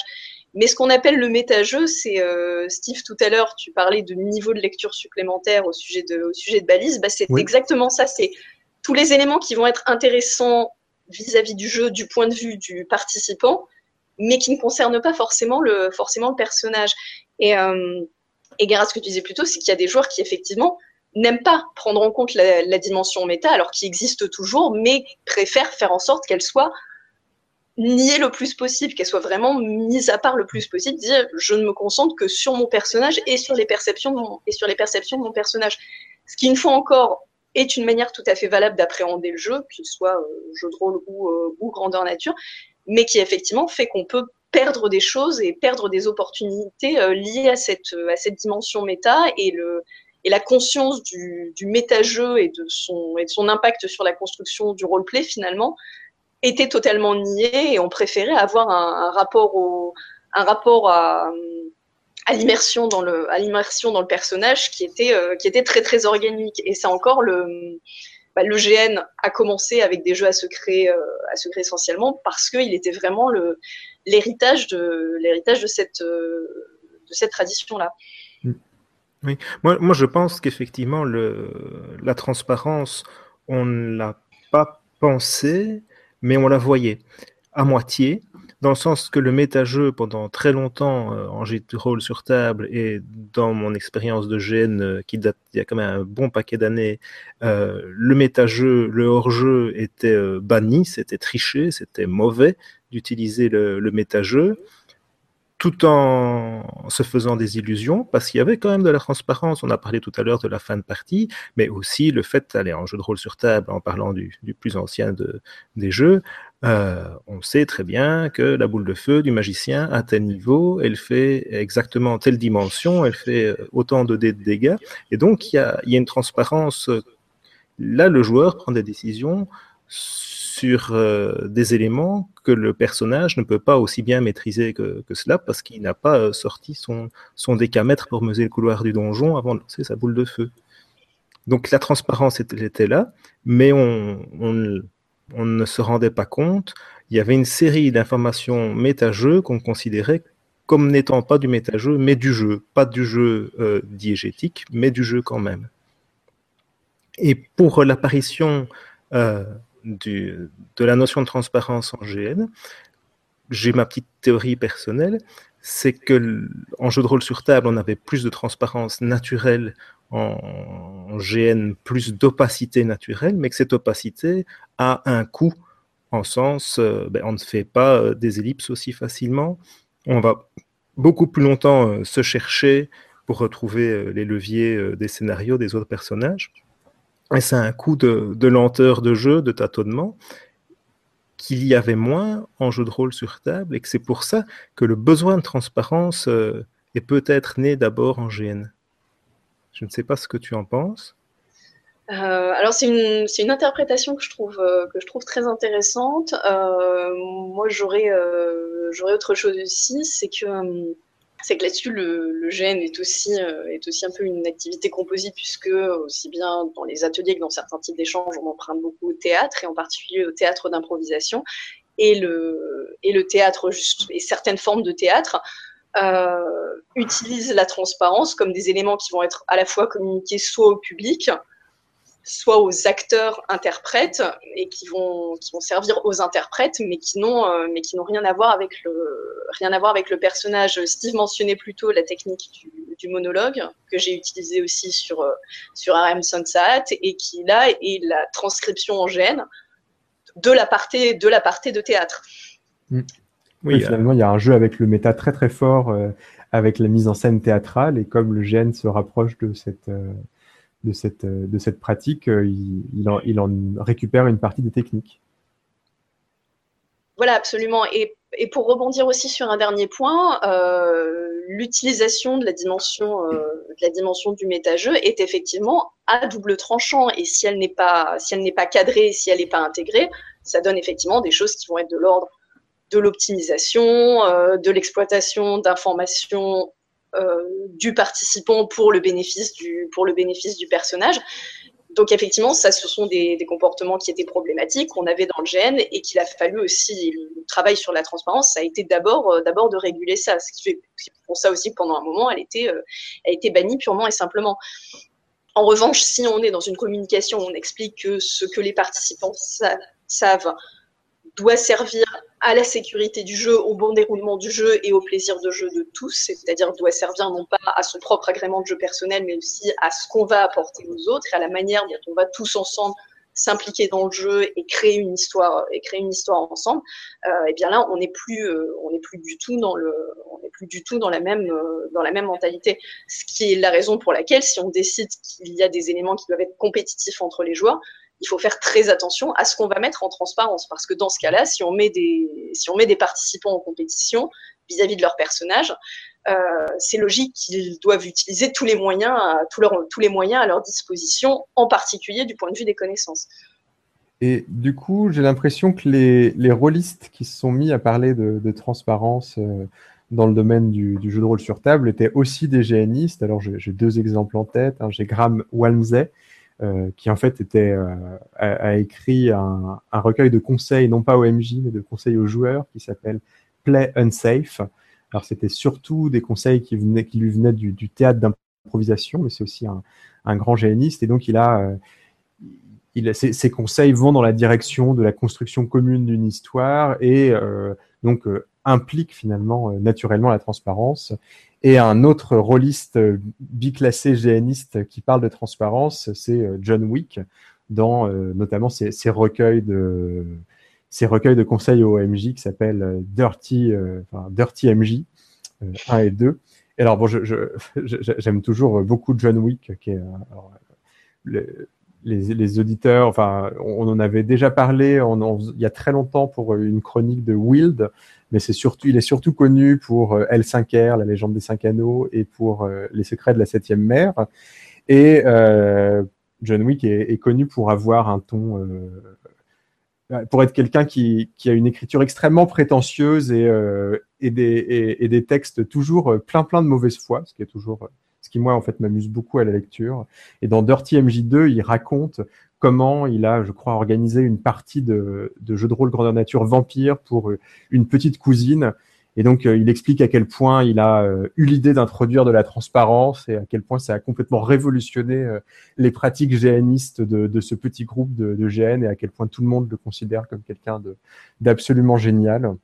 Et, récemment, j'ai lu une, chronique d'un des, derniers jeux de John Wick par, Cédric Ferrand sur son blog Hugin et Munin. C'est le jeu Blood and Honor. Et donc, euh, y a, Cédric cite un passage où euh, John Wick s'en prend à la transparence. Alors, je ne résiste pas à, la tentation de vous le citer. Alors, traduction un petit peu à la volée puisque c'est en anglais.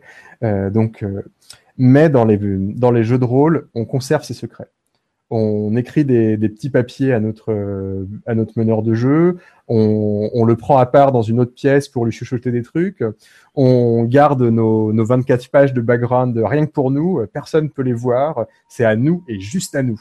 Euh, c'est notre méthode, c'est le secret. Euh, l'autre et l'autre nom qu'on peut donner à, ce secret, c'est la masturbation mentale. Euh, parce que en fait, vous êtes littéralement en train de, de jouer avec vous-même. Personne d'autre n'est invité personne ne connaît euh, le passé de votre, de votre personnage, personne connaît euh, son amour perdu, euh, personne connaît sa, sa rivalité mortelle avec son père, personne connaît cette conversation secrète que vous avez eue avec votre mère, personne connaît votre mariage secret et personne ne connaît ce secret que vous avez gardé pour, pendant 20 ans et, et dont vous n'avez parlé à personne. Voilà. Donc, ça, c'est John Wick qui râle contre l'opacité. dont, et donc, il, c'est un texte qui est issu de, son jeu Blood and Honor, qui est l'adaptation, enfin je crois que Calypso en avait parlé, hein, c'est l'adaptation de House of the Blooded au Japon médiéval. Donc voilà, donc on a quand même quelques auteurs de jeux de rôle qui viennent souvent en partie du GN, qui ont, cette volonté d'importer des notions de transparence dans nos jeux. Voilà. Et est-ce que, est que maintenant, euh, est-ce qu'on n'est pas un peu caricatural en disant que le jeu de rôle sur table n'utilise pas la transparence? Est-ce qu'il n'y a, pas eu des évolutions récentes euh, dans les, dans les, dans les jeux euh, donc, je ne sais pas, Guérard. Bah, il y a eu des évolutions dans, dans, les jeux. Il y a pas mal de jeux qui, qui proposent la transparence.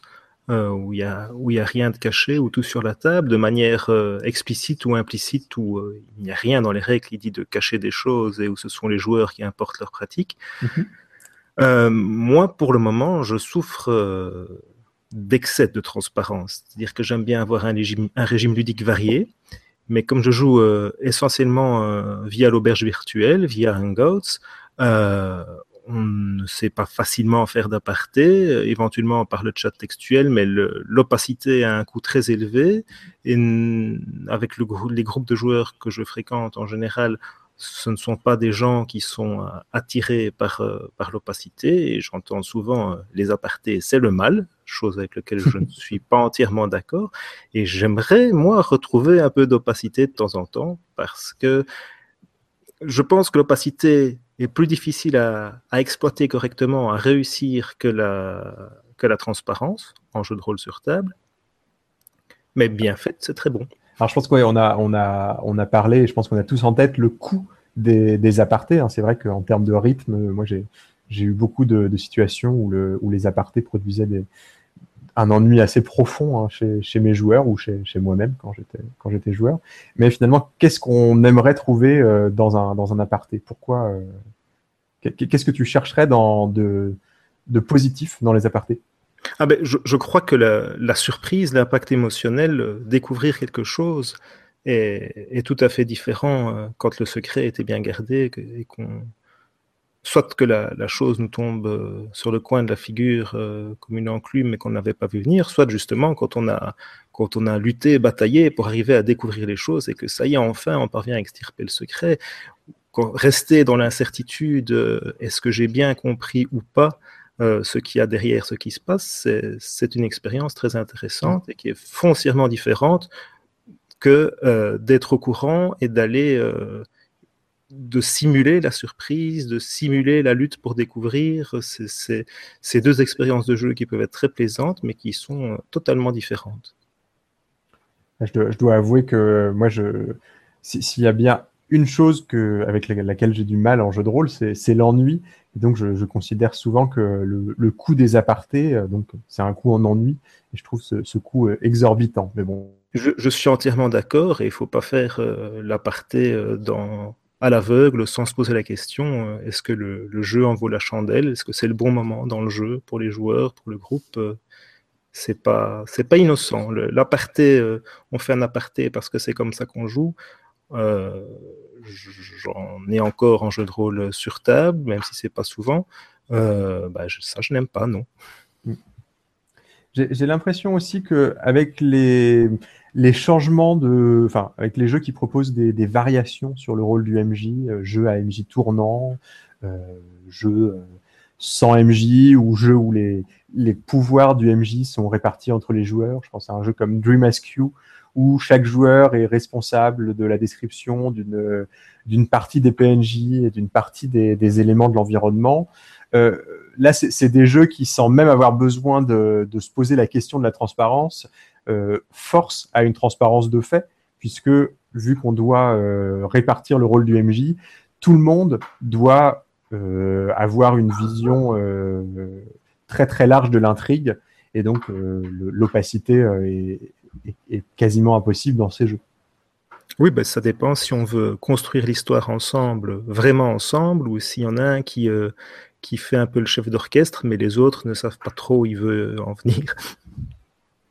J'ai un autre exemple de jeu que j'ai envie de citer. Euh, euh, c'est Dying Earth, Dying Earth, donc jeu inspiré de l'univers de Jack Vance. pourquoi j'ai envie de le citer? Parce que ça me paraît un exemple intéressant de façon de gérer la transparence dans un jeu, dans une logique de jeu compétitive, puisque Dying Earth, c'est un jeu où on incarne, c'est disons un univers qui évoque celui de Donjons et Dragons, sauf qu'on incarnerait des gens qui sont euh, plus portés sur la verve que sur l'épée. Et donc, on va surtout chercher à convaincre les autres, euh, les autres personnages, euh, à les arnaquer plus qu'à les combattre jusqu'au sang. Et c'est un, c'est un jeu qui permet une transparence finalement assez totale. Alors, ce qui peut paraître un peu, un peu étrange, puisque dans les jeux où on va chercher à manipuler des gens, ou à arnaquer des gens, c'est si on veut arnaquer les PJ, bah, en général, il faut euh, introduire une certaine dose d'opacité parce que si les joueurs sont au courant qu'on veut chercher à, que des PNJ cherchent à arnaquer leur PJ, euh, ça ça marche pas puisque les joueurs sont assez têtus.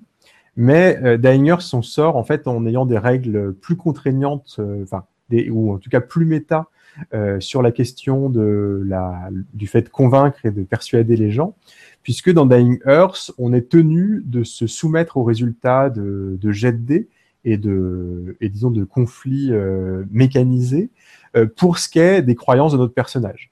Donc on peut parfaitement, enfin c'est un jeu qui euh, qui rend très clair le fait que si les dés disent que notre personnage est convaincu de quelque chose, alors on doit le jouer comme étant quelqu'un de convaincu. Et donc, c'est une façon de mêler le, PVP, ou en tout cas l'aspect compétitif du jeu de rôle, avec un aspect purement transparent, puisque, euh, le, carcan des règles euh, oblige les joueurs à euh, respecter à, respecter un certain nombre de choses, même dans un cadre compétitif. Mais je pense qu'on peut avoir des jeux entièrement compétitifs et entièrement transparents. Il ne faut pas aller chercher loin. Quand on regarde les échecs, on a une vision euh, globale euh, de ce qui se passe sur l'échiquier, on connaît mm. exactement les règles. La seule chose qu'on ne connaît pas, c'est ce qui se passe euh, dans la tête de son adversaire, et c'est justement ça, ça tout le jeu. Mais c'est un jeu très transparent, et ça peut être parfaitement retranscrit en jeu de rôle, avec un jeu de rôle comme Ambre, par exemple, où il y a très peu d'incertitude du OD, vu qu'il n'y en a pas. Euh, et, on peut le jouer de manière euh, tout à fait transparente ou, tout à fait opaque au choix. C'est deux expériences de jeu différentes. Euh, la, seule chose que ça ne permet pas vraiment, c'est on choisit de tomber dans un piège ou pas. Et ça, au niveau du jeu compétitif, ça peut poser problème. Tandis que dans un jeu opaque, on peut tomber dans le piège parce qu'on ne l'a pas compris. Mm. Euh, est-ce qu'on a d'autres exemples euh, de jeux de rôle à citer euh, du point de vue de la transparence? On a, on a envie de dire qu'on voilà, on, cite ici des exemples de jeux de rôle, mais on, on, a en tête des techniques, hein, parce que finalement, les techniques de transparence pourraient être importées dans certaines des, techniques, pour, par exemple le monologue, pour révéler les pensées de son personnage. Ça, c'est une technique qui pourrait être importée dans presque tous les jeux de rôle sur table. En tout cas, me semble-t-il. Tout à fait. Il y a des joueurs qui, euh, qui commentent en permanence euh, les actes de leur, euh, de leur personnage. Ils vont donner une réplique, mais non, il n'y a pas de problème, je t'ai pardonné, et puis ils font une, micro-pause, et je le déteste, jamais tu pardonnerai. Et on fait un micro-aparté, un micro-minologue, et on commente comme ça tout, tout ce que les personnages font. Oui, effectivement, l'aparté est une technique en fait qui marche très très bien à la table. L'aparté au sens théâtral et pas au sens jeu de rôle. Oui, c'est vrai, effectivement. Est-ce qu'on a des choses à ajouter avant de sur le jeu de rôle euh Est-ce que tu fais encore du, jeu de rôle euh, sur table, Muriel? Euh, alors plus en MJ puisque j'ai puisque j'étais MJ à Agon pendant longtemps, mais mais il m'arrive encore d'être joueuse. Et effectivement bah, le dernier point sur lequel j'aurais aimé j'aurais aimé insister, c'est une fois encore de rappeler que très souvent coexistent dans la peuvent et en tout cas le plus souvent coexistent dans le même jeu des éléments en transparence et des éléments secrets. Et finalement, bah, autour d'une table de jeu de rôle, ça me paraît être quand même la, configuration la plus, la plus fréquente. Et que je pense que le point sur lequel on est d'accord, c'est globalement, ce qui, est vraiment mal, c'est pas les apartés en tant que tels, c'est les ruptures de rythme. C'est si l'aparté interrompt l'action pour tous les pour tous les autres et que euh, et que tous les autres participants s'ennuient, bah là ça va pas fonctionner du tout. En revanche, avec un système de jeu qui permettrait de laisser les autres joueurs gérer des choses en autonomie pendant qu'il y a une aparté et donc que ça ne consisterait pas dans une rupture de rythme, euh, à ce moment-là, euh, ça ne serait pas problématique. Par ailleurs, puisqu'il y a la question, une fois encore pour moi, l'intérêt euh, majeur du secret, ça va être le moment de sa révélation, le moment où la, la, surprise de cette connaissance et celle du joueur aussi. Donc, il y a aussi peut-être des choses à réfléchir sur sur ce qui va se préparer en amont ou en interpartie entre le, le meneur de jeu et ses participants pour qu'il y ait une pour qu'il y ait une révélation au meilleur moment. Le, dernier jeu de rôle sur table que j'ai joué, qui est, le, jeu Feng Shui, euh, dans une campagne euh, extrêmement bien menée, avait énormément d'éléments de secret, puisqu'on avait créé euh, des personnages à backstory assez fouillés avec le meneur de jeu. Qui, alors, il y avait beaucoup de génistes aussi autour de la table, donc ça a peut-être eu une influence, mais effectivement, on avait créé notre backstory avec, des éléments. Mais il avait rajouté des, secrets aux éléments de backstory qu'on avait, qu'on avait proposé.